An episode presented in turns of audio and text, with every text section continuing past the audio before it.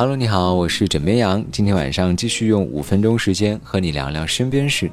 相信很多人小时候啊都养过小鸡或者小鸭，学校门口一块钱一只，但基本上都养不活，第二天就 game over 了。而这两年在宠物圈呢，又吹起了一股养鸭风。一些欧美网友在社交平台上分享了自家萌宠鸭的照片，长相肤白貌美，屁股圆圆的。就连王思聪也在前几日入手了这种鸭子，而一只三万块钱。但是你可别以为这只是一种普通的肉鸭，这种小鸭子学名叫做科尔鸭，主要生活在荷兰。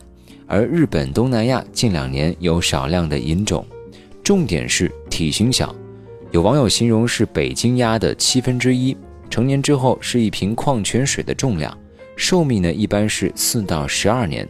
而除了网红白色的鸭子之外呢，它还有其他种类的颜色，在海外呢不算啥稀罕物，最主要的还是因为长得 Q 萌，被当成了宠物。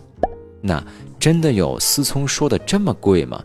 有人在淘宝上转了一圈，发现了一家打着王思聪同款网红鸭旗号的网店，不同类型价格呢还各不相同。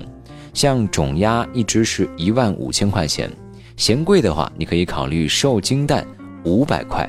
如果你怕孵化不了小鸭，那你可以选择一个折中的，就是买小鸭苗，小鸭苗只要一千两百块钱。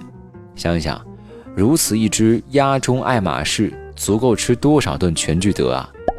这家店主呢表示自己是去年下半年办理了审批手续之后，通过进货商从荷兰引进了二十对科尔鸭，最近才上线网店。当质疑其高价时呢，店主强调说，因为这个鸭引进的时候价格就很高了，这个定价很正常。同时，想买科尔鸭得提前预定的，但呢，现在被预定的只剩下一个了。只有种鸭，还有一些现货。而从店主的朋友圈展现的交易记录来看，这几天他的交易额每天在十万块钱左右。天哪，要是开个养鸭场，分分钟就是暴富的节奏嘛！但是你别太天真了，先别说开养鸭场，就是你想单独养着一只宠物鸭，你还得先弄清楚这些。虽然说多位卖这种科尔鸭的店家表示。售卖的鸭蛋给买家只包受精、包运输风险，但是不包你孵化出壳。买家按照指导流程科学孵化，也得等上二十六天到一个月的时间。而受精蛋的平均孵化率在百分之八十左右，这也就意味着你想孵出小鸭，还有百分之二十的失败率。其次，不排除可能有店家把宠物鸭和普通鸭混杂的情况。像之前小香猪养成老母猪的新闻，估计大伙儿应该都看过。可能等你把鸭子养大之后，发现它居然是市面上十几亿只的肉鸭。